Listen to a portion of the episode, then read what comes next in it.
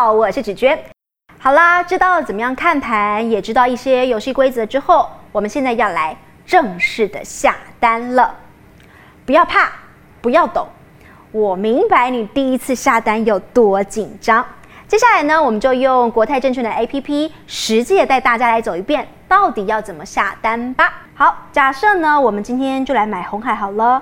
点进去，这边很明显有一个买进，再点进去，这地方我必须要先选择一个价格，看我要用多少钱买。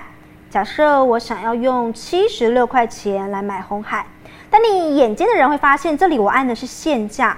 点开来，里头也有平盘价格、涨停价格、跌停价格，或是市价来做买卖。其实市价的意思就是你现在在买这个当下市场成交的价格。假设我还是选限定价格来买，就是要到七十六块我才要成交。再来呢，你可以看到旁边有一个张数，好，我要选一张或是两张、三张，在这里也可以选择。接着再按下单，就送出去啦。有没有发现，其实比想象中还要来的简单呢？当你送出单之后，你送了一个委托，接着你就要等等看有没有人愿意用这个价格卖给你。如果有，App 会再跳出来一个成交的讯息。总而言之，你就可以看到要下单，你就是先选定一个价格，然后写下你要买的张数，最后按下单就可以了。当然哦，在这个 App 上你会看到旁边还有一个。整股、零股，这个到底是什么意思呢？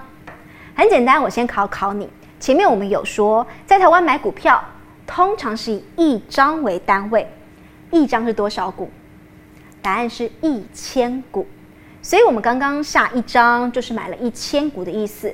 可是也有种状况，就是你一口气没有办法一次买一千股，那么这个时候你就可以按刚刚的那个零，也就是零股交易。你要买零股的意思，按下去之后，你一次可以买一股、买两股、买一百股、买九百九十九股都可以。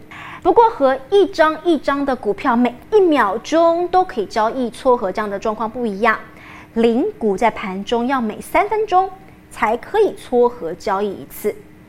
零股交易其实我认为非常适合资金不多的小资族，用少少的钱来养成投资的习惯。